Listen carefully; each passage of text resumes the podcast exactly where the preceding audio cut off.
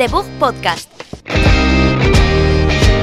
Un podcast de videojuegos bugueados.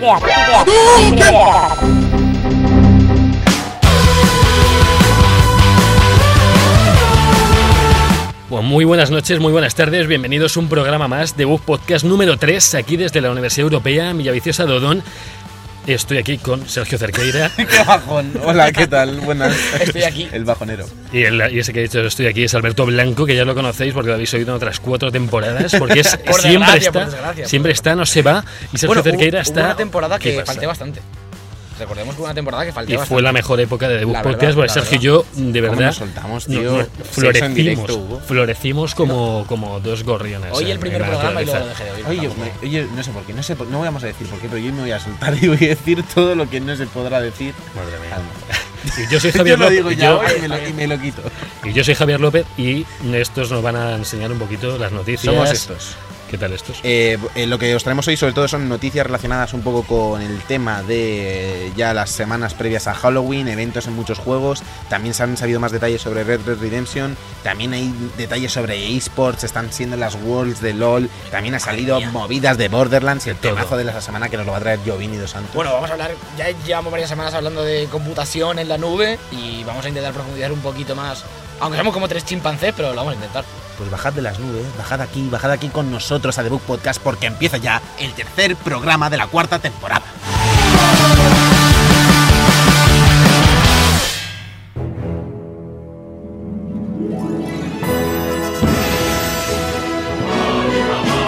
La información.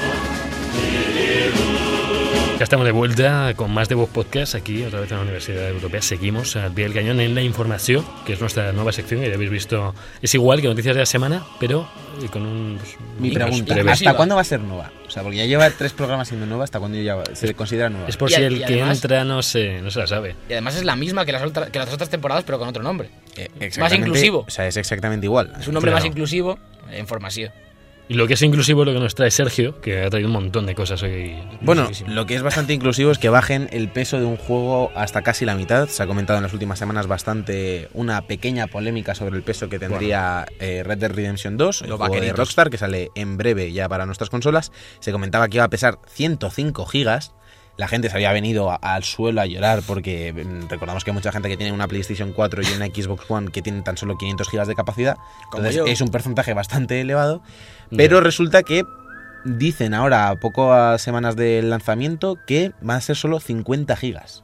Oye, oye. pues más no- tres, no más nos tres de vamos a- parche día 1. 53. Sí, pero bueno, 50. Esto lo, Pero lo habla- eso- lo- esto lo hablan porque comentaban eh, desde dentro de Rockstar que muchas veces los desarrolladores, para no pillarse los dedos, dan unas estimaciones muy, eh, muy exageradas No, desde luego. para, que, para- para, que luego- para que los consumidores luego no se quejen. Porque obviamente. Precisamente se han quejado por eso. Claro, pero O sea, me- mejor que se quejen porque pesa 100 gigas y luego pesa ¿Ah, sí? 50, a que Ah, te quejes bueno, porque ya. pesa 50 y luego serán 105. claro, ¿sabes? siempre es peor Por que te dan- digan la mentira. Por eso dan estas estimaciones que yo cuando sea desarrollador famoso voy a hacer lo mismo, en plan, ¿cuánto pesa tu juego? Un indie de 300 kilobytes, 200 gigas, dile tú, saca la noticia.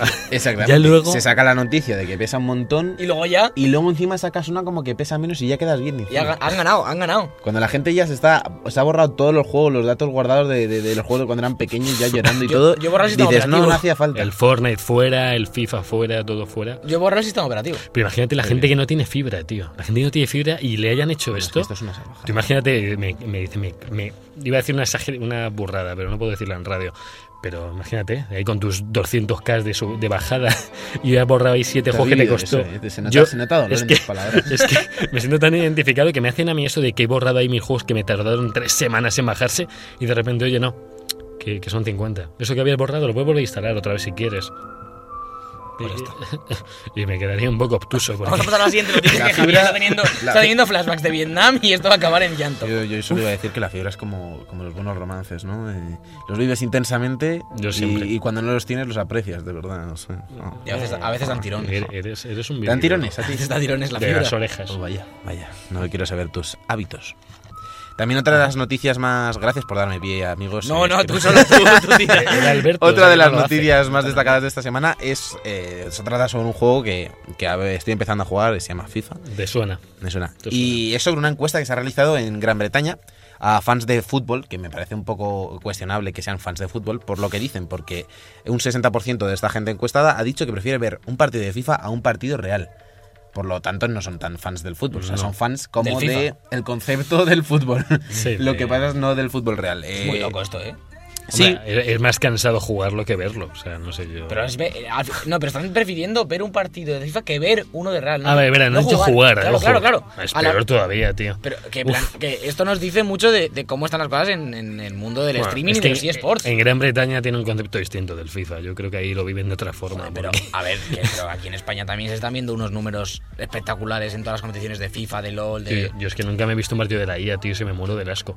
O sea, vi un partido de la IA, tío. Pero de la en- IA no, sí. de, de O sea, ellos dicen ver un partido de esports. Claro, de Bueno, campeonatos. Tú, Javi se piensa que se, pone, se Bueno, ponen al Liverpool contra el Manchester en la IA y que jueguen. Pero tú ponle que esto puede ser un- a lo playback. Imagínate que el tío está apretando botones y está ya grabado. No, pero esto es unos No, campeonatos. a ver, esto es lo que pasa es ¿En que serio, Javier, por favor? Para que os hagáis una idea, en parte de la encuesta también se ha dicho que el 78% de los encuestados se niegan a jugar con el equipo rival. O sea, por lo tanto, si eres del Madrid, el 78% de la gente del Madrid no juega con el Barça, se niegan por completo. Madre mía, tío, qué extremista. Eh, y también dicen que el 13% de los encuestados ven más competitivos los encuentros de FIFA 19 y PES 2019 más competitivos que un partido real. Que es otra medida que, Sí. o sea, te dicen que es menos competitivo, que hay menos en juego, lo cual Claro. es cierto pero que les, les gusta más. Yo creo que sobre todo es por el formato reducido, por lo de que en 12 minutos hay Claro, un partido y demás, aunque, bueno, en las eliminatorias la, no suele ser, a- suele estar el best of three y demás, los partidos, o sea, se, se suele jugar más de uno. Y yo creo que tiene, tiene que ser por un formato de, de velocidad, de rapidez y sobre lo- todo de, de que habrán encuestado a un, a un público muy joven que está adicto a YouTube o algo. Y luego también que en el tema de los eSports, eh, la mayoría de público siente mucha más cercanía con los jugadores de eSports que con un jugador de fútbol normal. Por lo menos Sí. eh, yo lo que conozco es el LOL, que es lo que más he visto. Y sí que por los ellos mismos luego hacen streamings en sus canales individuales, cosas así como que tampoco les ven como colegas, pero sí que hay un- otra relación distinta entre el profesional y el espectador. Con el jugador de esports te da más la sensación de que podría ser tú. Claro, claro, Eh, hay, un, hay una parte de identificación, pero también hay una parte de- en el fútbol de, de endiosamiento de Sí. las figuras de los jugadores. Sí, del pero- que es como un estrato superior pero- social casi, prácticamente. Sí. porque Y- pero poco, a poco, poco a poco se está llevando esto al eSport. También está en este endiosamiento de los jugadores. Se está, cada vez se ve más, más afectado. Ahora son los mundiales de LOL, que Yo- ahora hablaremos un poquito de ellos. Pero no os da la sensación de que como no ha sido nuestra generación la que, ha- la que está viviendo esto, lo veis como un poco más... O sea, no tienes un ídolo de... Ese jugador del LoL es el que juega en el Cloud 7. bueno, si es nuestra Pero- generación, macho. El Rec- Reckless, que es el mejor AD carry del LOL, tiene, nuestra, tiene mi edad. Un año menos. Ya. Es decir, si es nuestra generación. Pero tú, tú de verdad los tienes como ídolos a esa gente. no, pero, pero que tenemos una ya en la que no tienes como ídolo. También digo, tú tienes, futbolista. claro, tú tienes como ídolo a- Bueno, yo ¿Qué futbolista sí. eh. Ah, está, todavía, hoy en día. futbolista Casillas. a casillas. Yo soy muy de Casillas. casillas. Es tu ídolo, o sea, me refiero. Como de, de portero sí, yo siempre fui Pero portero. como y- persona también. eh, bueno, como Para mí persona, un ídolo, como el persona único Iniesta, deportista que- Iniesta, para mí un único deportista ídolo es Rafael Nadal. Por lo que hizo el otro día Eh, de ayer se lo chica. ocurrió achicando agua en Mallorca con las inundaciones. Con eso, ahí. con eso brazaco esta Eh, chica. le lo que tuvieron que sea. También pillar con esa encima, no, no de esta gente que, que empezó ahí a poner tweets de mirad qué buena Qué persona triste. soy. Muy bien hecho. por Él fue con su, con su mano abierta y agua. Yo lo que os quería contar también es que FIFA es un caso curioso porque se consumen mucho más eh, partidos no profesionales que profesionales. Las competiciones internacionales, como pueden ser las series mundiales, y eso que de hecho ahora va a haber un clasificatorio en, en París. En Eso no lo ve nadie, ¿no? Eso- el Games World, no se ve, pero se ve mucho menos que un streaming de DJ Mario, por ejemplo, o de. mm, Pero no ves, sé, una vez más por lo, por lo que te digo, esta, esta relación streamer-usuario, yo creo. Luego la interacción con Pero el chat incluso también, También ¿no? streamean los, los jugadores. Ya. Eh, eso, Es- eh, sí. yo creo que debe ser por algo de, de simpatía, como que se, se consume más como entretenimiento que, que- como competición. Sí, y hay mu- mucha más identificación, porque es un juego que juega mucha gente. Entonces, muchas veces, bueno, también pasará en LOL. O sea, Sí. habrá jugadores, streamers que tengan muchos menos viewers que, que puede tener Alex el Capo el día que juega al LOL. Efectivamente, es Hmm. decir, tú- yo muchas veces estoy viendo a Alex el Capo que está petándolo en Twitch cuando él, él no se dedica al LOL, ni siquiera en YouTube.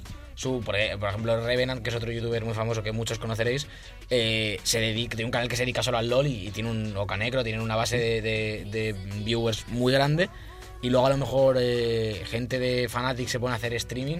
Y sí, tienen, tienen mucha, mucha gente ahí, pero tampoco es que sea una locura, ¿sabes? No, no- no hay una diferencia como yo soy el profesional y tú eres el amateur para de hecho, nada. han caído los vivos de LOL, creo, en luego en la última Bueno, temporada. normal ahora con el Fortnite y todo eso. Eh, Está muy fuerte todavía, pero sí que es normal que... A mí, como me toca de cerca, sí sé que los datos de FIFA son preocupantes porque se espera mucho más del deporte rey, por así decirlo, es la adaptación más cercana al fútbol. Hmm. Pero bueno, eh, habrá que esperar a cómo evoluciona esto y, y sobre todo esperar a la llegada de un público más eh, que tenga más naturalizado el concepto de esports Claro. Y que lo vea como una alternativa real al fútbol real. Para mí no lo es. Hablando de, de todo esto que decíamos de los Worlds de LoL y de los eSports, quería comentar un poquito, no vamos a hacer review porque tampoco ninguno de los tres hemos estado demasiado atentos, pero sí que destacar que en esta... ah, hoy estamos grabando a jueves, aunque lo oigáis más adelante, empezaron ayer, miércoles, la fase de grupos, había sido el clasificatorio, toda la pesa que se hace ya en Corea, Ujú. pero han jugado hoy, han acabado de jugar todos los equipos, me parece, por lo menos los europeos, y los tres equipos europeos clasificados, que son eh, Fnatic, G2 y Vitality, han ganado los tres su partido de grupos. Eh, Vitality, que era un equipo compuesto, eh, dos de los jugadores, no, cuatro de los jugadores eran del antiguo roster de Giants, equipo que quedó último, que no se le veía futuro, luego fueron a Vitality y no solo han pasado a, a ganar eh, su plaza en World, sino a ganar al campeón del mundo del año pasado, en fase de grupos.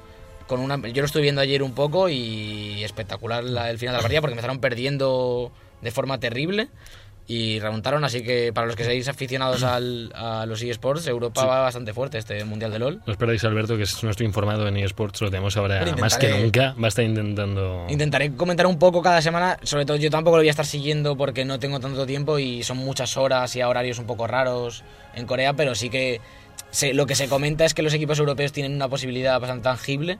De hecho, incluso se habla de que Fnatic gane, que es complicado, pero no es como otros años que no hay ni, ni remota posibilidad. Y yo creo que merece la pena seguirlo un poquito y comentarlo para ese público que tengamos en ese sector. Bueno, esto ha sido Alberto y los eSports en su mini sección así, micro sección que hemos quedado, ¿eh? metido. Genial. Es el microespacio de Alberto, ya que yo no tengo el de micro. Micro gangas. No Microgangas, no me dejáis hacerlo. Si lo llamas microgangas, lo mismo me lo pienso, ¿eh? Mm, Eh, que los chollitos no vende tanto. Eh. Pero microganga es muy de marketing. Pero sabes, sabes lo que sí es de marketing. ¿Qué de Las marketing? VR. Las VR, sí, sí, este, lo están petando. Pero el que, se ha, el que se ha dado cuenta de todo esto es. a ver, a ver. Está bajando cada vez más el tono y me estoy empezando a poner calentito, ¿eh, Javier? Lo siento, Sí, no sí. quería, no Por quería. favor, esto es de Book Podcast, aquí gritamos. Esta, parte, subir, esta ¿eh? parte hay que escuchárselo con, con los cascos bien pegados. En 8D, lo, montamos en 8D. Esto, esto- esto está ganado. Anunciado un Borderlands 2 VR. Después de este tiempo que ha estado como Gearbox ha estado un poquito callado, sin, sin darnos muchas noticias sobre Borderlands 3, ha hecho pa con el Borderlands 2 VR. Me gusta mucho pensar que Borderlands está callado, como que Borderlands es un. eh, Gearbox es un señor que está callado mucho tiempo. Es que, es, que es, como, es como- para mí es como un ente Gearbox, ya se considera parte de mí. Como- Y- el Buena amigo- pregunta, a mí, me- Javi. a mí Gearbox me lo identifico con el amigo del Doctor Strange. Yo tengo una, tengo una pregunta. Meditando. Javi, si ¿Qué pones en una pregunta? balanza a Casillas y a Gearbox, ¿con quién Hombre, te está, quedas? está hacia Gearbox, tío. Uf, mucho Gearbox, eh, Gearbox es un tío majo. Idolatras, ¿eh? Idolatras bien a, A A Borderlands. mí me sí. gustaba también como has dicho, que ha dicho, ha hecho pa. Como que me, imag- me les imagino haciendo como un En un brainstorm. Bueno, el siguiente idea. Borderlands 2 VR. Vamos a hacer pa. Y abajo lo pones. Vamos a la pizarra blanca. Con No, rotulador ahí. Eh, pues, Sonido de rotulador como. Bueno, os voy a decir unos cambios clave que trae esta VR de Borderlands, que no tiene multijugador, que ha sido de los principales atractivos que ha tenido siempre para mí, para todo el mundo. Puede jugar a cuatro jugadores la historia.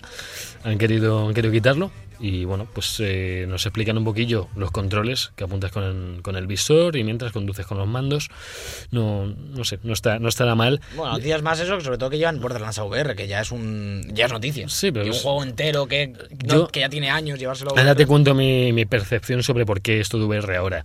Luego han dicho que también va a contar con un nuevo sistema de apuntado apodado eh, BAMF, BAMF Time, que es Badass Mega Fun Time, que esto, bueno, os encanta a estos chicos de Gearbox, es que son unos- ahora son son, son Son unos tíos- que se traduce en una mecánica de tiempo bala que te permite girarte hacer destrozos más cómodamente pues en los momentos más apretados. Este es el cambio más importante, más aún que quitar el multijugador, pero bueno, imagino que gráficamente pues será igual Habrá, no sé si habrá soporte 4K de la colección en Play 4 Pro, no tengo ni idea, no lo sé porque no, ¿Qué no lo, tiene que ver el soporte 4K ahora? por No. la VR. Quiero decir, las, las La- VR tienen, sus- claro. tienen sus propias pantallas, no son 4K. No puedes hacer 4K en una pantalla que no es 4K, Javi. Claro, Javi. Son pantallas con una resolución determinada. Son para las de Sony estas, ¿eh? Solo, solo para la ya. PSVR. La gafa es la gafa. Estáis realmente Eso es la frase. A La ver, gafa- me, me- me- me- quiero decir, me dedico a, a hacer cosas de realidad virtual. De un- si de una cosa sé, es de esto. El pack que quería decir es que esto lo han sacado para que se vuelva a hablar de Borderlands porque están, casi seguro, están con el 3. O sea, seguro que están con el 3, pero que está cerca, está cerca, está llegando. Y lo afirman, hay rumores, no voy a decir rumores, pero comentaban que están en una, una de las fases de localización ya de idioma, de que ya están traduciéndolo el juego, entonces eh, todas estas fuentes no, no sé hasta qué momento nos podemos, eh, podemos fiarnos de ellos, el portal Gaming Vault es el que lo asegura, pero yo me, yo me agarro a eso, de que yo creo que no están dando cada dos meses un gameplay ni nada, porque cuando esté el juego lo van a sacar y ya. O sea, ¿Y van como hace? Fallout. ¿Qué van a hacer? Pa, pa. ¡Pah! Un poco con, con retraso. ¿Por qué se une a nuestro pa? Eso digo yo. Eh, ¿Has acabado ya con Borderlands? Ya podemos ir vaya con con el Borderlands. Sí, y por cierto, luego lo veréis en la charleta, llevo una camiseta con el Claptrap, lo podéis ver aquí, creo que... No, Javi, Javi está apagado de la cámara. O sea, está señalando Se le está enseñando una cámara apagada. Pero bueno, por lo menos has metido la cuñita en la Que charleta. además tiene el monitor hacia ti para que veas que está completamente negro y apagadísimo. Bueno, es que yo, yo me lo creo todo como si fuera de verdad. En la charleta tendréis más de Claptrap y Borderlands por mi parte, un poquito. A lo mejor te la quitas, ¿eh? Ahí lo Uh. dejamos para, para nuestras seguidoras. Y seguidores. Y seguidores es verdad. Vamos a ir a, a las noticias ya. A, a la parte densa del programa que tenemos cada semana de tecnología. ¿Y la traes tú? La traigo yo, por eso soy el hombre tecnológico. O sea, no, no, no vamos a comentar Eh, nada de que se acerca ya Halloween y han salido los eventos más importantes. No si no te espérate- parece que sea espérate un importante para Vale, venga, Es que. Tecnológico Man, Technologic Man, Robocop ahora no, no puede Es que dejar en Halloween no encaja esto. Halloween, eh. Halloween Primero ya. Halloween y luego tecnología. Esa es la ley de la ¿Pero vida. qué pasa en Halloween y qué pasa en el mundo de los videojuegos, salen, salen eventitos, salen skins, salen cositas, salen pues cositas de Overwatch, cositas de Destiny, los, juegos- los dos todo. únicos juegos que existen para este podcast que Y para han este traído, evento. que nos han traído este, este año en este Halloween. Bueno, nos han traído un montón de skins para nuevos personajes en Overwatch, que ya lo, lo podéis ver Por siempre. cierto, brutal la de Soldado 76 como Jason de Sí. Viernes 13. Brutal, ¿eh? Y luego estaba la de la cosa del pantano, el. puede ser el. a ver, no quiero decir negro. eh, Perfecto, ya lo has dicho. No quiero decirlo, pero te lo voy a no, hombre, no. Reaper solo va disfrazado, no, no Ah. es de verdad. No, el otro, el personaje Ah, nuevo. el del- ese. Sí, pero bueno, es como, pero- no Pero es negro, ¿no? La que Claro, queda muy guay es la de, la de, la de nuestro amigo el hámster, que Hostia, va en una calabaza, que está ¿eh? muy guay. Y luego también la de. Ha sacado una de sombra que es como Frankenstein. Sí, que es un poco como la pajarería, de como la pajarería de Transilvania. un Por poco. cierto, que mucha gente se cabrea cuando dices Frankenstein refiriéndote al monstruo, porque Frankenstein es el doctor. Entonces tienes que decir Claro. el monstruo de Frankenstein. Pero ¿quién era el verdadero? Pues- no, ¿quién era el verdadero Pero, monstruo? pero, tío, eso es de. Eso digo yo. ¿Quién Ahí, era el verdadero? ahí está, ahí está el dilema moral. Pero- Hoy en Dilema Morales lo comentaremos en nuestra Sergio, eso sobre es de primero de carrera, tío. O sea, eso no saber Frankenstein quién es, tío. me Eso y parece- que la comedia no es un género, es un tono. Ahí lo dejamos. Está Por cierto, poco- poco tono, está- aquí hay poco tono de ese, también te lo digo. Y luego voy yo con la parte de Destiny muy rápidamente. Nos meten es como. mentira. Sentaos tranquilos, recostados. ¿Podéis poneros unas palomitas? No. El año pasado, o sea, este año no hubo, bueno, el año pasado, no hubo evento de Halloween en octubre, no hubo, porque no nos dio la gana. Este sí hay, nos vienen con nuevas máscaras para nuestros personajes de diversos bichos enemigos y además nos viene con un nuevo modo de supervivencia en el que según vas avanzando por una mazmorra vas eh, pudiendo obtener mejores recompensas y además nos van a meter una nueva aventura que está relacionada con el criptarca de la torre, uno de, no de la torre, creo que era el del arrecife, que le matan en el desarrollo de todo. Destiny, le matan y tenemos que hacer una aventura para recordarle. Pues bueno, todo esto ha sido el evento de Halloween. Una aventura para recordarle me gusta mucho. Eh. Y ahora llega el chico tecnológico, no tenemos música de, Tecno, de él, Tecno pero- Boy, me ponéis la música de Mega Man aquí de fondo. pongo ahora, mira, dale la musiquita. A ver, a ver. No, no, de- Esto cuadra con cualquier música, no pasa nada. Ya sabes por qué, por dónde tirar a la hora de poner esta música. Dinos, Technologic. Eh, vamos a hablar, eh, hablamos estas semanas de la nube y ahora hablaremos un poquito más. Pero ha salido unas- una noticia de Sony que era la que parecía un poco más retrasada en todo este tipo de cosas, que no estaba sacando tecnologías para emulación. Y han sacado otra cosa un poco diferente que a mí me ha interesado bastante, que es una tecnología que ellos han llamado de remasterización mediante emulación. Esto es un poco loco porque lo que proponen es coger juegos de, de PS2, de PSP o de Play One, lo que sea, y correrlos en vez de volver, de volver a hacerlos desde cero, que es un trabajo bueno, tedioso, es un trabajo de meses de programación, de diseño y demás. y es realizar el videojuego entero otra vez, eh, cogerlo, ejecutarlo en un emulador, que es la tecnología que entiendo que está desarrollando Sony. Eh, a cada, cada vez que se pone en escena un asset, digamos, eh, esto está hecho para, obviamente, para gráficos y música, no se remasterizan el código ni el funcionamiento. Si funcionaba mal una pistola, pues va a seguir funcionando mal. Igual, Pero sí. a la hora de, de poner en, en el juego un asset, que un asset, en- para los que no sepáis de, de todo esto, es Yo no. cualquier cosa que tú pongas en escena, eh, eh, un, un modelo box, 3D, un box. Un, ¿eh? Un box. un box, Una caja. un character, Un caja. incluso cualquier, cualquier línea de diálogo o cualquier canción es un asset, es algo que tú puedes... Un elemento de la un- escena. un elemento de la escena, ya sea audio o vídeo, que, que Eh. tú haces que, es- que eh, aparezca y se ejecute, digamos. Exactamente. Podemos- Podría ser Technologic Boy. Yo soy Dos. Technologic Assistant.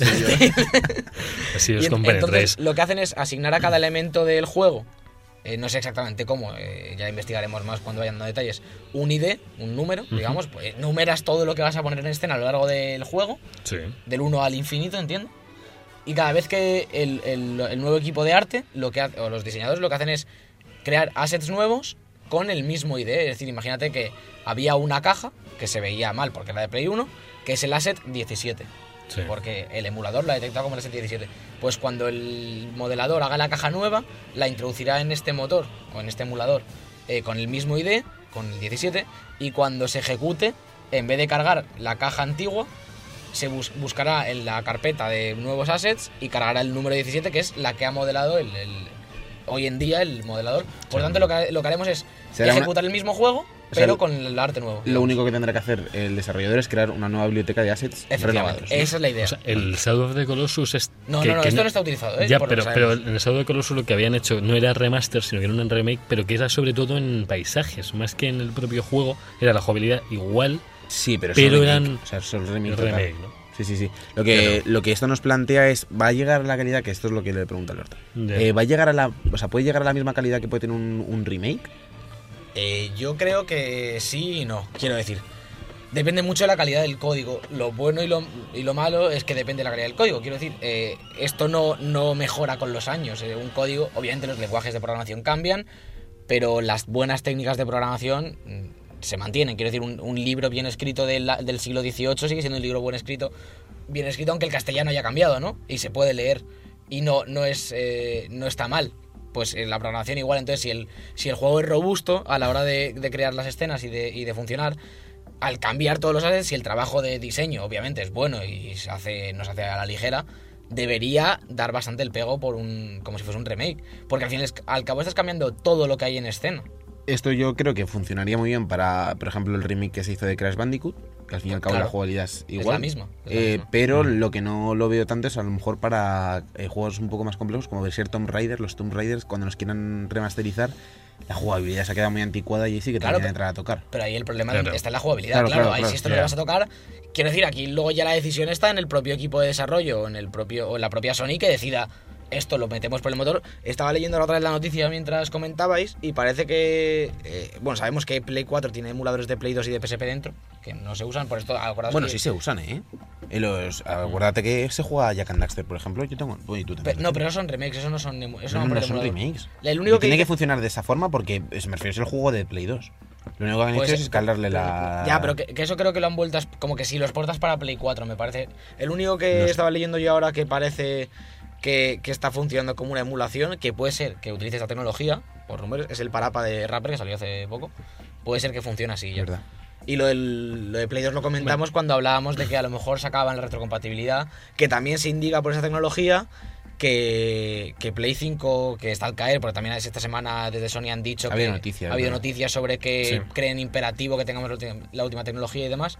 Se está hablando de que puede ser retrocompatible, que es lo más probable, y que la retrocompatibilidad de Play 4 funcione con esto que estamos hablando ahora mismo. Parece que Sony va como un paso ahora por detrás en cuanto a Microsoft. En Por- retrocompatibilidad. porque- en retrocompatibilidad, En sí. retrocompatibilidad, es- claro, de, de, "Oye, esto es nuevo ahora, ya llevamos pidiendo los de Play Pero 3. sí que es verdad Play que... 3, recordad que la FAT era, Era retrocompatible. retrocompatible. Increíble. todo, sí. Eso- Y la 3 solo con la, la siguiente solo con la 1. ¿Creéis que valía esos 100 pavos más por, No. por eso? No, lo quitaron para que. Como que sí 100 Costaba pavos. unas 600 y la otra 500. Pero luego bajó, pero la versión por- de 500 también era... Eso fue porque bajó. No, no, cuando no, quitaron no, la, la Play sacaron la 3, la que, la que salió de Play 3 de inicio era toda retrocompatibles y todas valen 600 Pero hubo euros. dos versiones. Una de 600 euros y otra de 500. Es que no se me olvida. que no, ¿eh? No, no, no, no, la salida no. Luego salió la Slim y a lo mejor fue que bajó de. Yo tenía la de 600 y, y era retrocompatible perfectamente y una de las cosas que, más- que más me molestó al, al- Se me rompió, le pasó lo de la Ah. luz amarilla ya con los años y me tuve que comprar la Slim y lo que Ya. más me molestó fue luego...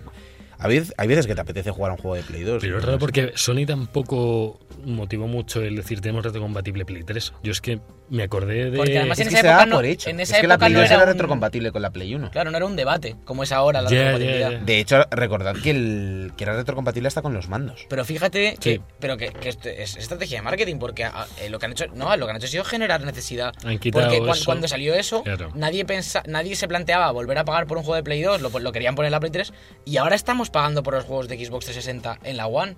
Ya. Nos los estamos volviendo a comprar en la Store la- para, para jugarlos. Sí, ¿Sabes? Que al final es quitártela unos No los- años, no lo- no lo- o sea, si los tienes, lo los puedes tienes, usar. lo puedes usar. Pero la gente se lo está comprando digitales y tal otra vez. A ver, A lo que, lo que vamos a acabar haciendo es pagar un poco más de plus y que nos metan ahí una biblioteca rollo Claro. Netflix de estos como juegos. está haciendo Nintendo Sí. con la NES a su manera, pero... Exactamente. Porque, claro, porque claro, es que, que la NES es ridículo ya, porque Sí, que la NES me a ver si hasta una 64 o patata. algo. Claro. Que ya para cerrar esto, lo que os estaba Sí. comentando, que sí que me parece bastante interesante es lo que decía de que la retrocompatibilidad de Play 5 vaya con esto, porque eso sí que es algo que está reciente. Eh, los equipos de desarrollo del God of War tienen los assets ahí, en, en el 3D Mac puestos todavía, que no han borrado ni el proyecto. Si sale ahora Play 5 y quieren pasar God of War por esta her- herramienta para que se, meterle un boost gráfico que soporte la Play 5, ¿sabes? Duplicar polígonos o lo que sea y que sea más potente, es- son unos pocos meses de trabajo a lo mejor de retomar esos proyectos de 3D Max o lo que sea y volver a retocar un poco los assets y ale. Yo tengo una pregunta. Eh, ¿Cómo gestionan eso los equipos de desarrollo? Me refiero, ¿el, el estudio tiene guardado absolutamente todo de los juegos anteriores? Deberían. Eh, bueno, ya sabéis los rumores, vamos, los rumores, ¿no? Las confirmaciones, por ejemplo, de Final Fantasy VIII que no tienen el código fuente, que se perdió y por eso nunca lo sacan. Si os fijáis, siempre son el 7 y el 9, que el otro día se quejaba Javi. Esto Sí. lo, lo recordaba yo lo, ayer viendo un reportaje, que es verdad que Square Enix ha confirmado que ellos no tienen el código de Final Fantasy VIII. Pues es un poco lo que dices, el, el- el estudio, Y que no tiene. lo suyo es que tenga... Y no es que existe. lo perdieron, claro, el código no lo tiene nadie, ¿eh? por de- eso no lo hacen. Y no existe algo rollo como, como son las filmotecas que trabajan para que no se pierda nada y Ca- que cada siguiese como una especie de servidores y demás. Cada estudio Es suele tener las raro. cosas en sus, en sus servidores y esos códigos no se suelen perder. eh. Las empresas grandes tienen unos servidores muy tochos, igual que la la, gente de gestión de archivo. Claro, Claro. entiendo que sí. Igual que la 1 tiene una biblioteca de música y de, y de Sí. Bueno, sí, reportajes. no, la 1 precisamente. por ejemplo, sí, por eso tiene. ejemplo, porque es tochísima. Yo, por ejemplo, en mi empresa, que somos una empresa pequeña y no es compartición, pero todos los proyectos los tenemos almacenados en proyectos de Git y tal, que eh, un año después puedes recuperarlos y ver el código. El problema es cuando lo pierdes, como hablamos de Final Fantasy VIII, que es- eso sí es totalmente irrecuperable. Si lo he perdido. Ahora, ahora casi no, porque entre unas cosas de la nube y otras, pues lo mismo tiras del cable y lo acabas sacando. Pero un proyecto del 97 no lo vas a recuperar. Y es el problema que tienen, porque lo que ya tienes que hacer es eh, ingeniería inversa, que es coger el juego y volverlo a hacer, viendo cómo es. ¿Sabes? Ah. Es lo que habría que hacer. Por eso no sacan Final Fantasy VIII. eh. Porque Madre ¿qué, mía. qué pones a un equipo durante un año A copiar. a copiar juego. Final Fantasy VIII? Imagínate, Pues no. te- imagínate qué le pasa al Red Dead eso, ¿Sabes? Sí, tío. el Final Fantasy. VII. lo- Otra vez. Se les borra todo. Justo le dan a imprimir y se borra El todo. paisaje, los árboles, todo pero- estaba pero- raro. no, pero que, que- que era el enter, no el escape. La lía. Madre mía. Bueno, Por eso, pues hablaremos más de estas cositas ahora que estamos tecnológicos estas últimas semanas, ¿verdad? Esto ha sido todo del chico tecnológico y del chico tecnológico boy. o- Vamos a la Madrid assist- Week. assistance. Chico asistente. Y con todo esto nos vamos a, A la Madrid Games Week primero. y al noticiote, ¿no? No, Pero vamos primero a la pasar- Madrid Joder, Madrid Games Week. Bien Sí. lleva el programa. Enhorabuena, compañero. Seguimos con la Madrid Games Week, la feria que vuelve a la capital. Recordamos que durante unos años ha estado dividida entre Barcelona y Madrid. eh, la... Bueno, sigue dividida. Este año todavía está la de Barcelona. Sí, pero AEBI se ha venido a Madrid. Eso es. Eh, la cosa es que AEBI, que es la Asociación Española del Videojuego, eh, pues era la que promovía este tipo de ferias, sobre todo la que le daba más importancia a una frente a otra. Y durante un par de años han sido, ¿no? Sí, dos años. Se la han Dos. llevado a, a Barcelona, a esa Barcelona Games World, que la verdad que funcionó bastante bien. Yo estuve. Y ahora regresa de nuevo a la capital española y la verdad es que regresa bastante bien, ¿no, Alberto? Regresa, espera, Sí. no, Alberto no, que todavía no está. No, no, Alberto se calla. Alberto ahora es, se que, calla. es que no lo he visto a tope, lo he visto que seguía ahí con el visto, sí, emulador. sí, sí, está con- He visto que ha vuelto Microsoft otra vez, que, que llevaba un montón de años sin, sin tener nada y en uno de- y en los patrocinadores sale Sony, sale Nintendo y sale Microsoft. Que no sé Eh, si sí. aunque salga ahí luego no tiene por qué tener ni stand. que Eso es lo ser. que vamos a confirmar ahora de, de la Madrid Games Week. Como comentaba ¿Ahora de lo de Avi, sí, eh, Ah. lo de Aevi, eh, también nos han confirmado, bueno, deberías saberlo también porque tenemos las notas de prensa en el correo, pero Lo no sé, te pero te estoy poniendo a prueba, Alberto. Vamos, chico Ya, pero es que yo cada vez que empiezo a hablar lo que vengo es a contraatacar. En plan, Que tío más te, bien. te apuñalo. Dame de caña. Bueno, vamos a hablar de todos los juegos que, que van a traer las diferentes eh, compañías, que no son pocos ni son malos para Ni lo que estamos muchos. acostumbrados en las ferias de España. Empezamos por Sony, si os parece, La mejor. que traerán dos de los títulos más potentes, aparte de los que ya han salido a la venta. Eh, el primero de ellos es Days Gone, será jugable y os lo traeremos. Y su moto, la he visto. Eh, sí, sí, la han hecho, han hecho la moto de Days Gone en real. Ah, lo he visto, lo he visto. Está guapísima, ¿eh? Podría ser disparada con ella. Está guapísima. Y el otro juego, que es el que yo más ganas tengo, que lo mismo, Javi, me tiene que sacar a rastras de esa cabina, es el Dreams. Yo quiero probarlo también. Que yo, con- que soy, siendo desarrollador, me ponen esto delante y lo mismo me Es lo como- llevo es como un juguete. Es como, Es como un juguete, claro. Como un es juguete. como una zanahoria ante un burro. eh, off topic total. Eh, ¿Alguien se ha suscrito a unas notas de prensa en la cuenta de Book Podcast? Aquí lo digo en exclusiva. Dices porque Y a veces tú. nos mandan cosas de festivos, o sea, festividades eróticas. Sí, eso es verdad, pero hace años ya, ¿eh? Eh, y encima mal traducidas. eh, una compañera que se llama Cristina Truco. No sé qué truco. Truco, guarda. truco trato, truco trato, Cristina. No sé, no, si ese es el truco, no sé qué, no sé qué tendrá de trato. Alberto hace cosas muy raras. Pero ahí, ahí tío. nos mandan cosas sobre consoladores y sobre orgasmos femeninos que, que... que traeremos al podcast en próximas ediciones. Aquí se habla de todo, chicos. No, Todo lo que entra no- por el correo. Ahí entra. Technologic Boy, ¿eh? Entra un poco de susto más. Sí, Está mitad, mitad, yo creo. Sí. Por Eh, seguimos con la, con la Madrid Games Week, por favor. Estaría bien, sí. ¿Qué más Sony trae traerá, Sony? eh, traerá más de los juegos que ya han salido, pero que también es interesante para la ¿Qué gente? Que no los ha jugado, de Gran Turismo Sport, Spider-Man, God of War, Detroit, eh, cositas de VR, cositas de eh, juegos sociales de Playlink, que están bastante guays, estuvimos jugando hace poco en casa de Sergio un día, Ah, está muy guay, sí, sí. están muy divertidos.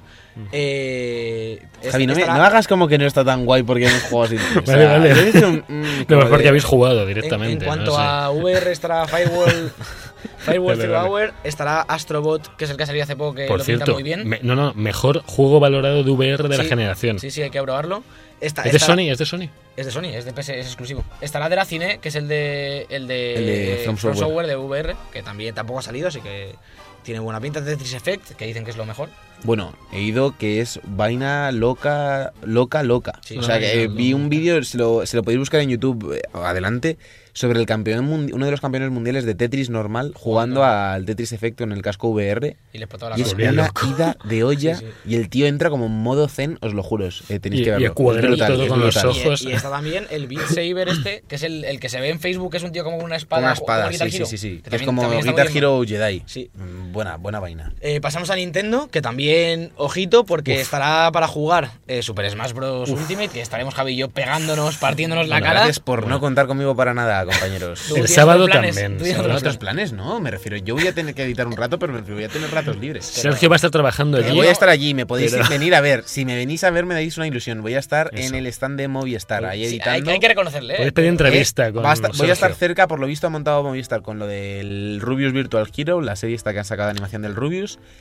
Han montado una experiencia VR y como, el- como una réplica del cuarto del Rubius. Creo que voy a estar por ahí cerca, así que si me veis Lo con gorra y diciendo criaturitas del señor, posiblemente sea yo. A raíz de esto, dudo, a raíz de esto de VR, yo quiero decir que ya lo colegui. que lo mi, mi colegui, mi colegui es el- ha sido el encargado de desarrollar, bueno, el estudio de su padre, de desarrollar la experiencia virtual del Rubius. Oye, un poquito de papitis. Eh, ese ¿no? equipo español, lo quiero decir aquí, porque no, hombre, no.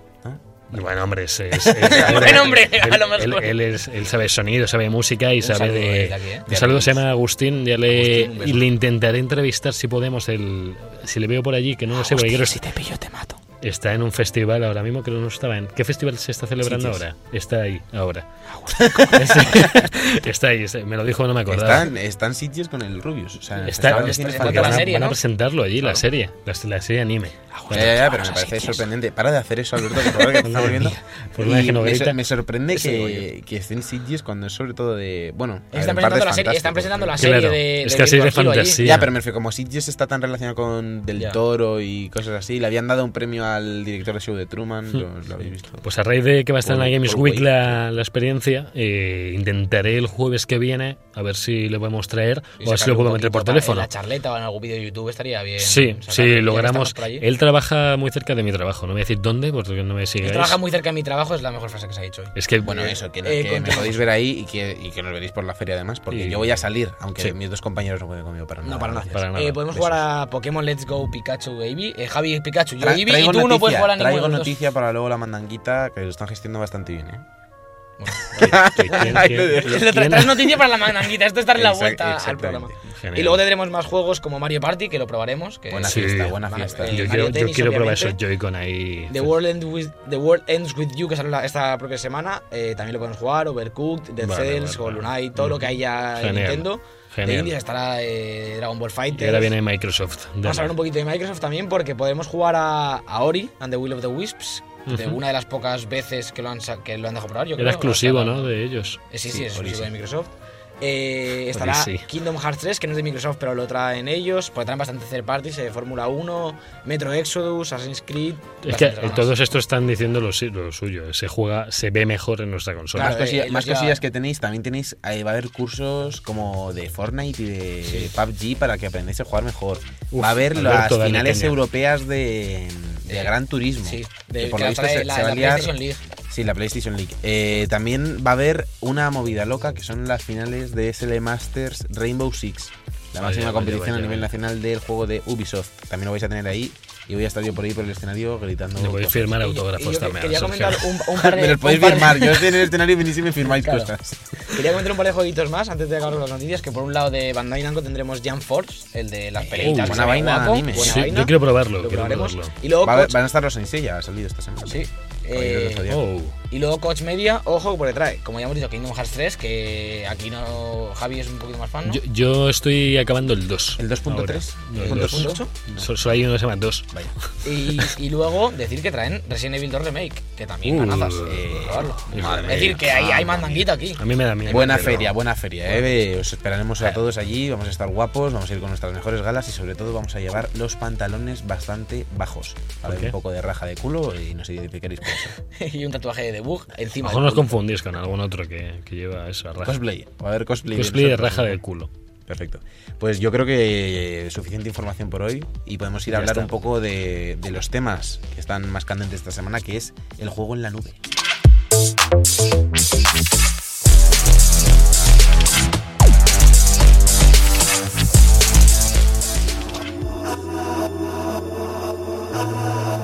El noticiete.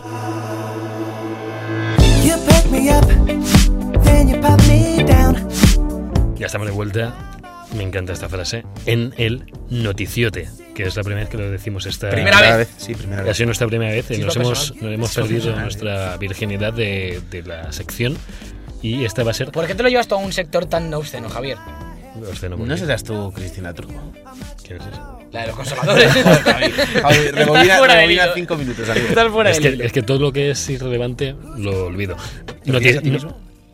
Yo es que soy muy relevante en, vuestras No vidas. te olvides. Noticiote, el tema que vamos a hablar hoy, ¿qué es? ¿Cuál es? ¿Cómo es? Vamos a hablar de lo que llevamos semanas hablando porque somos monotema, porque es un tema que nos gusta y lo mantenemos un Bueno, mes. no es que nos guste, es que está todo el rato Es que está candente. semana está hablando de esto. Están que si Microsoft, que si espera Sony, que si no sé qué. Vamos, Vamos a hablar de, del- de la computación en la nube, del gaming en la nube con el sistema nuevo de Microsoft, se llama Project X Cloud. Pero si os parece, primero damos la otra noticia que tenemos de Microsoft para quitarnos la de encima, Claro. que es que Microsoft eh, parece que va a comprar eh, Obsidian, Sí.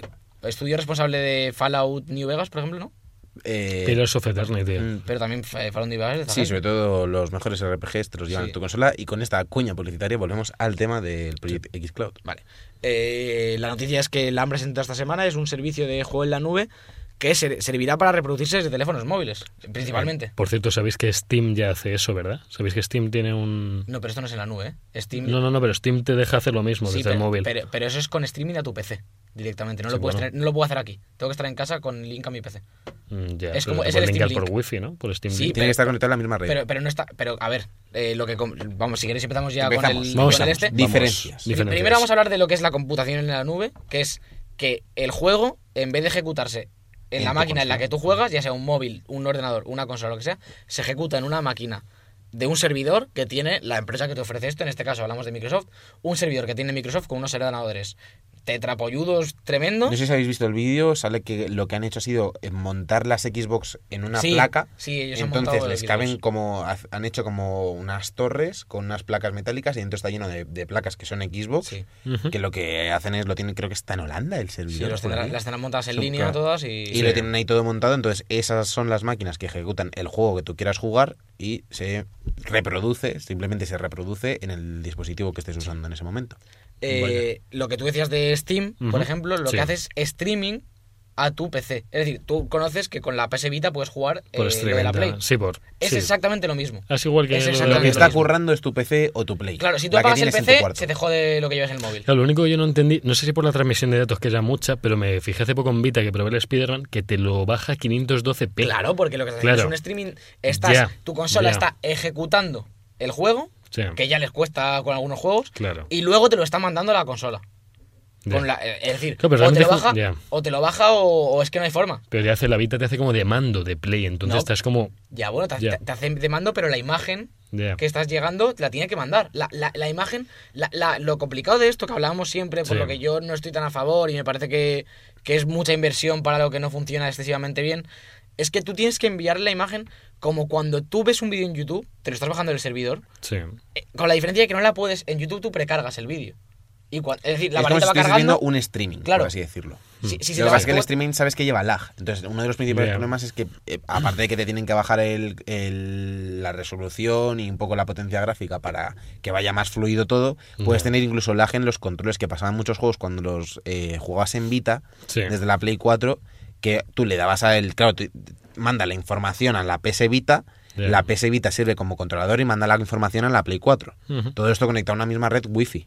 Claro, porque sí. recordemos que la, la, Play la PS Vita no se podía conectar por cable Claro, ni ah, nada. por wifi. Entonces todavía más, más impedimentos. Claro. Eh, es una buena idea, pero lo que estamos hablando ahora es, digamos, el siguiente paso en este sentido. Es que lo estén ejecutando millones de consolas Claro, a en servidores Claro. y a ti solo te manden la información para que la, la veas en este y la te, estés te mandan un streaming como cuando ves Twitch, digamos. Claro. Lo que quiere Microsoft es que da igual el dispositivo que tengas, pueda Ya. jugar a los juegos de Xbox. Que al final es lo que están apostando últimamente. Y ya lo- la última apuesta es que no tengas una consola. Que ellos sean los que te ejecuten el juego. Es al final lo que están lo que te están diciendo. Claro. Yo, tranquilo, que yo ya tengo tu Xbox puesta allí en un container en Holanda. Tú, le, tú te conectas por wifi a, a nosotros y ya te mandamos la imagen. Claro, te hacen el streaming en el servidor ese, en el Expli- contenedor, y lo juegas tú en explica- tu casa. Explicado para tontos. Ya. En plan, Sí. como si fuese Bueno, una, pero- una chuminada. Es Sí. yo juego con mi gamepad en, en el móvil, digamos, con el mando de la Xbox. para que Cuando yo le doy al bot, a la A, se manda una señal a Holanda, allí hace Ya. lo que haga la A, saltar en el Y Assassin's Creed, y te vuelve. te- te- y tú lo que estás recibiendo en otro lado es imagen. Y te devuelve la Realmente, imagen. lo, claro. lo- lo que hay en tu pantalla del móvil es un vídeo. Solo que tú le estás mandando Claro. información al servidor para que ese vídeo sea Claro, personalizado. no sabemos hasta qué, hasta qué punto, por ejemplo, lo de, lo de Nintendo, que ya lo había hecho con el, con el Resident y con el Assassin's. Es lo mismo. el- claro, claro, claro, pero ya se sabe el retardo que hay en eso. Depende de la conexión. Depende Eh, de la conexión. Claro, Lo pero, más importante pero es si se conexión. pone en una conexión buena, no debe- no, mucho- debería eh, haber. No, debería casi. haber como un milisegundos, Claro, milisegundos. que no- no que puedes Sí, notar. estamos hablando de unos anchos de banda ya o a Ya. 2018 que sí pueden permitir esto. No es lo Claro. mismo que hace Claro. 5 años. Tiene 600 La mayoría de gente ya tiene, con fibra óptica tiene 600 megas en casa. Que es Ya. que es una burrada. De hecho, te piden muchísimo menos. Te pedían una conexión de 25, De 25 megabytes. sí, de ¿no? 25 megas. Sí, es lo que están pidiendo para las, las pruebas de Chrome. Pues Eh, comentar, 600, muy importante, 60. que me parece... De, ya- de hecho, yo lo dije la semana pasada cuando hablábamos de, de Chrome, Sí. que de quien más me fiaba para hacer esto era de Microsoft y vaya por dónde, sale ahora Microsoft con la noticia, porque eh, nos han confirmado que lo que están haciendo, aparte de lo que tú dices de las Xbox, no es exactamente eso, sino que están implementando eh, elementos de las consolas en sus servidores de Azure, que es lo que yo comentaba la semana pasada, que tienen este servicio Sí. como Amazon Web Service, eh, Microsoft tiene el, de- el suyo que se llama Azure, que es tremendamente potente, te ofrecen desde servidores para máquinas virtuales, para páginas web, para eh, cosas en línea, para eh, con- eh, servidores con tarjetas gráficas dedicadas, servidores para base de datos, te- te- funciones web. Ajá. Yo uso unas cuantas y es, es muy potente. Muy, y el portal de Azure es muy, muy, muy potente para programadores y desarrolladores. Y ahora lo que están haciendo es esa- esas máquinas que tienen, distribuidas por todo el mundo, supongo que están empezando en Irlanda, como tú dices, eh, eh, están introduciendo en los ordenadores de allí elementos de la Xbox One. Es decir, hasta ahora eran superordenadores, digamos, eh, o muchos ordenadores en línea, como lo Ya. queramos entender para que sea fácil. Y ahora lo que están haciendo es eh, en- eh, actualizar o cambiar algunos de esos para que sean más similares a una Xbox One que a, una, que a un PC de sobremesa. Te, supongo que lo que haces es bajarles la parte de sistema operativo que era casi nula y ponerle más tarjeta gráfica, más RAM, etcétera. Quiero sacar a la tercera pata de esto, que es que Sony tenía PlayStation Now. Es más o menos lo mismo Es también. más o menos lo mismo. Pero no funcionaba muy bien. pero, Claro. Pero eso también es, es cuestión de las máquinas que tengan, de los servidores. de la Podríamos decir que Sony es la que más atrás está ahora mismo en la competición por el streaming en consolas. Yo no lo creo, yo no lo Yo creo. no creo, porque No. ellos han dado el primer paso. Son los pioneros, Claro, realmente. o sea, eh, lo- cuentan con una ventaja que ya han tropezado con esto. Entonces, eh, aprenden de cosas. También, también es una desventaja porque la gente no confía tanto en el, en el Claro, servicio. claro. Y posiblemente cuando llegue a Europa, que todavía no está en Europa, ¿no? Creo que solo es No, en Sí, tendrán que hacer un rebranding o algo así para que no te para que no Para que parezca no lo mismo. Eh, pero también ya estaban allí. O sea, me refiero, ya, ya conocen más o menos el terreno. Lo que pasa es que ahora la llegada de Microsoft parece que va a ser potentísima. Porque se, Sí. se confirma desde luego este rumbo que ha tomado Microsoft. Y que lo comentamos el año pasado cuando hablamos con uno de los representantes aquí en, en Madrid, no sé si te acuerdas, Javi, Ujú. que nos Sí. dijo que, le- que no, o sea, me refiero que sus intereses no era que tú tuvieses la Xbox, Era que tú jugases software. los juegos. De- de- igual. La- es que, es que realmente eh, es tan potente porque Microsoft tiene la, la fuerza bruta para hacer esto. Microsoft Sí. tiene las, eh, los servidores, como digo, tienen Azure, tienen una infraestructura de, de hardware y de software detrás de todo esto de los videojuegos. Porque es que estamos hablando de esto en el mundo de los videojuegos como una cosa novedosa, porque lo es. Pero es que Microsoft tiene un background en todo esto, en el mundo de la informática, que, es que es acojonante. Y aparte que ya se ha confirmado en otros, en otros aspectos que mm, tienen unos servicios lo suficientemente potentes como para poder eh, irse a la competencia y que funcione. Claro. Como es el caso de, las, de todas las plataformas de Windows en Apple. Tú Sí, en Apple, claro. o sea, Apple está blindado. Tú no puedes sacar nada de Apple. Tú no puedes usar el Pages en, en Windows ni nada. Pero la gente usa el Word en Apple. Y la gente, se, por así decirlo, tiene un dispositivo Apple o lo que quieran, pero están utilizando servicios que, que proporciona Claro. Windows. Y la gente usa el OneDrive y la gente usa cosas que pertenecen a, a Microsoft. Y entonces la- la- lo que han hecho en el tema de las consolas, que no estamos acostumbrados a ellos porque estamos viviendo en lo de la guerra de consolas y el verde contra el azul, Claro, la parte informática no la estamos viendo. eh, toda esa parte se, se está viniendo abajo por uno de los lados porque Microsoft ha cambiado por completo su estrategia, en parte potenciado yo creo por el fracaso comercial entre comillas que ha tenido Xbox One, sobre todo en Europa. Sí. Eh, y la cosa es que están tirando hacia una vertiente que es, vale, no, no queréis comprar Xbox One, no os preocupéis, pero jugad esto. Claro, Claro. O sea, es- jugad Halo, jugad Gears of War, jugad eh, Ori, jugad todo lo que... Que, que tenéis Sí. un PC, lo podéis jugar. Tenéis un y móvil, ahora ya pues se lo móvil, bestia. claro. Ya Claro. no es que tenéis un PC, lo podéis jugar, es... eh, eh, tenéis un- una pantalla de, de lo que sea que prácticamente RCA conectada a una, a una Raspberry. Y es Es que que va a prácticamente- funcionar. Iba, a decir, también puede ser bueno para ellos que, imagino, todas las consolas han llevado su coste de producción. Imagino que les ha costado siempre rentabilizar ese coste. A ver, esta O sea, renta- que es no tener que que por, hacer por lo visto, consolas. por lo visto tardan años en Sí, rentabilizar la- pero- claro, porque Claro. tú les cuesta mucho dinero y- no, les cuesta mucho dinero Claro. meterse a todos los servidores y actualizarlos, las máquinas, para que se, tengan tarjetas gráficas. Claro, pero yo me estoy yendo al punto positivo. vez, pero me estoy yendo al punto pasta. positivo de que ellos dejarían de hacer consolas como tal y se dejarían de gastar esa pasta en luego. Eso tampoco va a pasar. que, Eso tampoco que va a gastar en pasar. meterlas en el servidor. Pero ¿por qué no va a pasar? A ver, no va a pasar. No va a pasar Bueno, si a, a corto 20 años, plazo. En 10 años sí pasa, pero. Vale, pues estamos hablando, claro, en un medio largo plazo es probable y no sería tan descabellado. Pero hay que esperar a ver porque- lo que hace porque- PlayStation.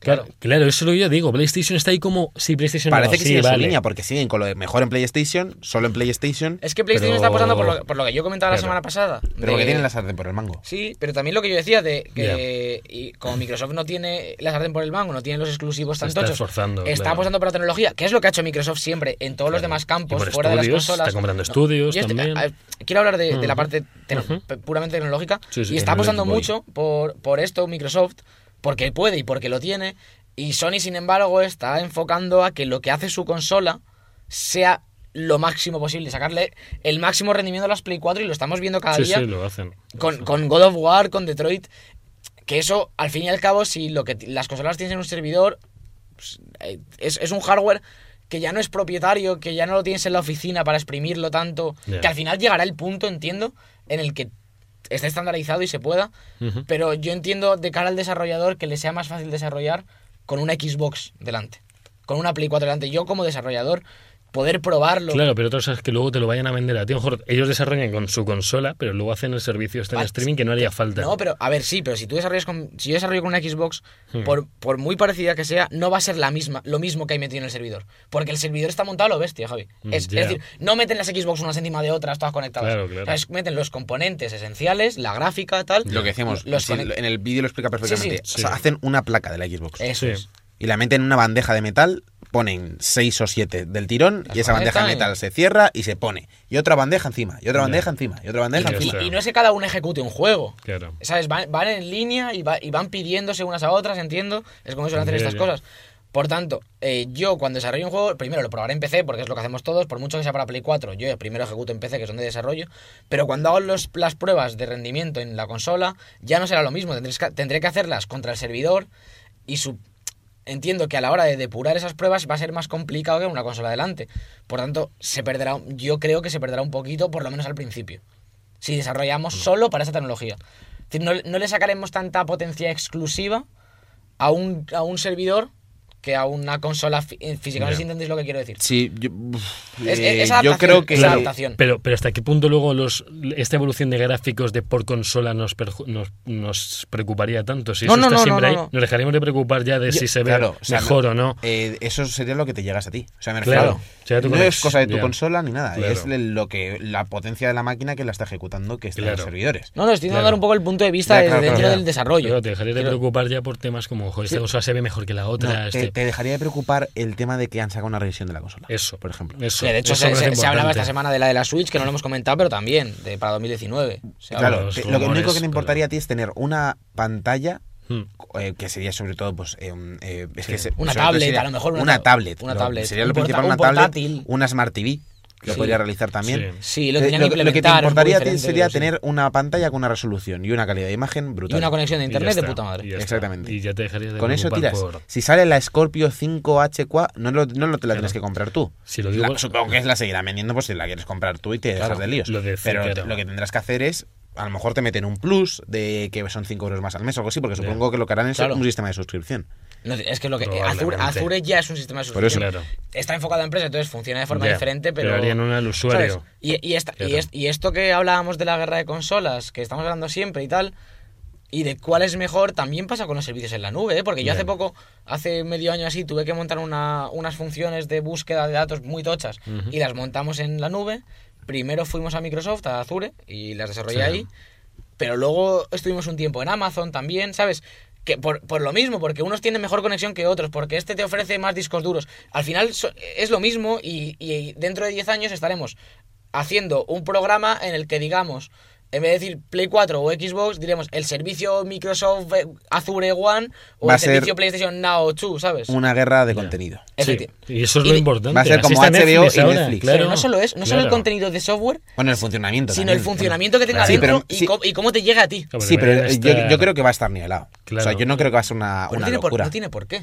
Es decir, yo, yo no creo yo no creo que se dejen comer la tostada el uno ni el otro pero es tan que. fácilmente Pero luego empezaron a patentar cosas, y a- ¿sabes? Y, y ahora nosotros te damos esta velocidad de conexión y ahora este le tarda en cargar el juego. en sí, gráficos yo no creo que te, sea yo- más. yo te estoy diferente. diciendo, a ver, en, en velocidad de carga y eso no debería de haber ninguna diferencia con lo que estamos viviendo ahora mismo. Ya, pero. No, no con lo, de ahora, importante- pero, lo pero mejor, entre ellas. Entre ellas. entre ellas lo que tendrían que hacer es tener un sistema de conexión brutal Sí, sí. y un, un- que no haya ningún absolutamente cero problemas en cuanto al Claro. rendimiento de las máquinas que tengan Pero- allí. Yo lo que creo que va, que finalmente no te estoy diciendo ahora, obviamente ahora el PlayStation Now que no funciona bien y bla bla bla y esto va a salir con fallos y lo de Sí. lo otro de Google no funciona y lo que quieras. Pero yo creo que de aquí a cinco años, a seis años, cuando se estabilice esta tecnología, lo que va a ser es yo estoy pagando el X Cloud porque sale el Halo, yo estoy pagando el, Claro, el PS Now porque sale el. Uncharted 15. Lo que sea. Lo que sea. Y luego habrá que ver cómo nos intentan inflar, porque luego esto empezará como, qué barato, que no sé qué. Y luego cuando ya esté normalizado, Hombre. empezarán a tirar del hilo. Y ahora vendrá, que si viene Sony, cuan- ahora nosotros cuando se nos cae lo internet, lo que hacemos es que te hacemos una copia del navegador para no sé qué, ¿sabes? A, me- a meterle vueltas y a cobrarnos Piensa que más. las suscripciones de por jugar online van a seguir ahí. Entonces tú vas a seguir claro, pagando eso tus claro. Y 50, cada vez 60 euros al año. Entonces Se sustituirá. siguen sacando pasta por ahí. Entonces, Sí, no sé cuánto se pagará al mes, si son 60 euros al año, a lo mejor se, se empieza a pagar 15, 20 euros al mes. puede ser. Veremos, ser. Y a partir de ahí, pues lo que, lo que vayan sacando. En vez de, de venderte una consola de 400 euros y olvidarse de ti hasta que les compres un juego, te van a ir clavando mes a mes. Claro. Más rentable. Veremos, veremos. Tengo muchas ganas de ver cómo evoluciona esto y a ver si podemos probar algo en Europa porque no estamos de suerte. Entre la Switch en Japón, el Chrome en Estados Unidos y lo de Microsoft, que no sabemos para dónde va a ir, pues veremos cuándo Pues, podemos probarlo. con todo este debate que hemos tenido este, este largo rato, nos vamos a la siguiente sección. A los jueguitos directamente, ¿no? Porque nos A los jueguicos nos y- vamos, claro. Y nunca hay mandanguita ya, nos hemos olvidado de ella esta temporada. Bueno, mandanguita es hacer este programa con vosotros. Somos nosotros la mandanguita.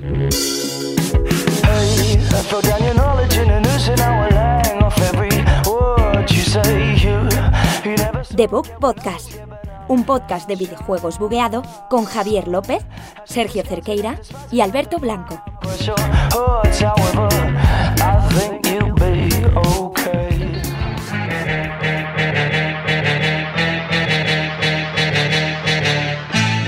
Los jueguicos.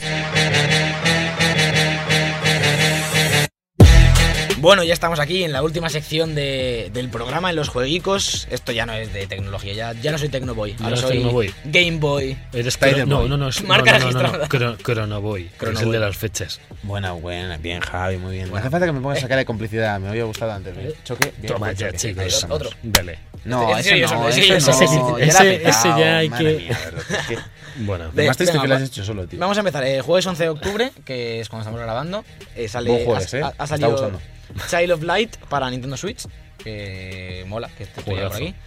Eh, el viernes 12 de octubre salieron, que es el día que escucharéis esto, si todo va bien, Día de la, de la Hispanity. de la hispanidad. El día de la. ¿Cómo se eh, Es la. ¿cómo La se llama? Virgen del Pilar, también. El, el Pilar, eso. No me salía. celebramos eso nosotros. Felicidades a todas las pilares. Que Guapas, escuchan. que sois guapas. Mi abuela, mañana. Y a los pilares de la tierra también. También, que es su aniversario. Sí. Pues enhorabuena. Sale, han salido Call of Duty Black Ops 4. Que Uf, esto está aquí. El día de la hispanidad. O sea, aquí se Lo empieza mejor. hardcore. Blackout. Hay que luchar por nuestro país. Esto sale en PC, PS4 igual, no sale en Switch, no entiendo por qué. Eh, Por sale cierto, por cierto, también os digo, Día de la Hispanidad para toda la gente que nos escucha desde México, países eh, Japón. hispanos a los que no se trató muy bien. Olvidamos, olvidamos esa parte. No éramos nosotros, era un pibe portugués que convenció a cuatro peña en un barco. No, no, eh, no, estamos no estamos hablando de Magallanes ahora mismo. No, estamos hablando de Colón, ¿no? No, estamos en Colón. Van a Colón. de Es que Magallanes es buena gente, ¿eh? Por cierto, la Buenas próxima cosas. vez, la próxima vez eh, especial Colón, ¿vale? Eh, ¿Colon analizaremos o Colón? ambas. Las dos. Colón, a- Colón versus Colón. Vamos a jugar un poco con la, con la, la incertidumbre y vamos a hablar de lo mejor del colon, de un, algo que nos da en nuestro cuerpo día a día y que nos siempre ahí. Y de colon, tanto detergente como personalidad, una de las, ¿Detergente? de las cosas también más Claro, importantes de nuestra vida. Colon versus colon. Eh, después de esta cuña publicitaria que no está pagada, Próximamente. eh, el mismo viernes de 12 de octubre sale Disgaea 1 Complete para Sí. Switch. Este ¿Estás bien, has Sí, de- para ya Play 4. era un algo. Y The World Ends With You Final Remix, este indie para Switch que se anunció hace poco en un Y que la portada está dibujada por el mismo diseñador que Kingdom Hearts. ¿Vale? Ah, vale. Vale. ¿Pero del 2.3? ¿O del O el- 2.3? De No, todo, en general. Ah, vale, vale. De todo. de Pues todo. pues. Y el martes 16 de octubre salen Lego DC Super Villanos para todas las consolas, Switch incluida. NBA 2K Playgrounds 2. Sí. Eh, Este pues ha sido sorpre, sorpresita, ¿eh? Un Sorpre. poquito. Qué guapote, ¿no? Este. Sí, sí, está bien, rollo estaba NBA guapote ya. Claro. Eh, Starlink Battle for Atlas, yo no sabía que eso estaría ya. El, en Play 4 One y Switch, este es el de los muñecajos, de las naves que sale Star Fox. Está- Ah, es verdad, de es Ubisoft. verdad, es verdad. Que creo que está en la Madrid Games Week, así que a ver si podemos probarlo. Buen- Games Voy, a, a hacer, voy a Wake. hacer cola solo para el Starlink Para- pa- Battle for Atlas. este, Y llevarnos sí. las naves. Sí, sí. Nos la llevamos. Sí, Y la moto. Y luego sale también Valkyria Chronicles Remaster el 1 en Switch. Pues perfecto, pues yo creo que con estos titulazos tenemos mandanguita para estas semanas, aparte de, de la feria que hemos ya, contado. ya la semana que viene no toca realmente anunciar que sale el Red Dead, pero ya lo voy a decir, ¿eh? La semana que viene ya digo que... Bueno, la semana que viene es la previa al Red Dead. No, no. No, hay una más, porque el Red Dead sale un viernes y otro jueves. sale un Tío. La, se- viernes, la semana que viene hablamos de la Madrid Games Week y digo, el viernes que viene sale Red Dead y el jueves siguiente digo, mañana sale Red Por Dead cierto, y ya morimos. llegan los microchollitos, un momento. Vamos Rápido, allá. rápido, Rápido, Vamos rápido. allá, vamos allá. Red- Tienes 30 vale, vale, me da de sobra. Red Dead Redemption 2 en MediaMark, en el cambiazo, llevas cualquier cosa de Play 4, Play 3, PSP, Nintendo DS o Switch y por 50 pavetes te lo llevas. Perfecto, pues ahí tenemos esa cuñita, olvidas de las cuñitas ya a partir de ahora y nos vamos ya a despedir este pedazo de programa.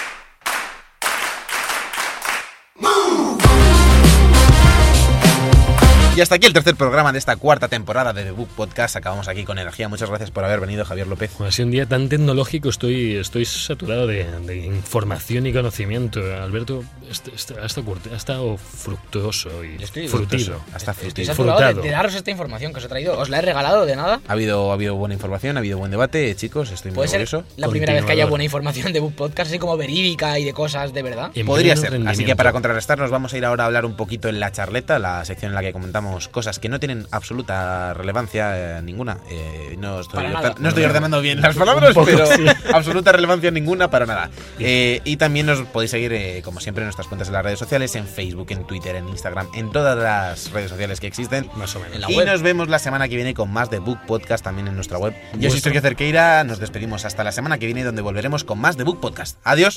Gotta get up, I gotta get up, boom. Gotta get up, I gotta get up,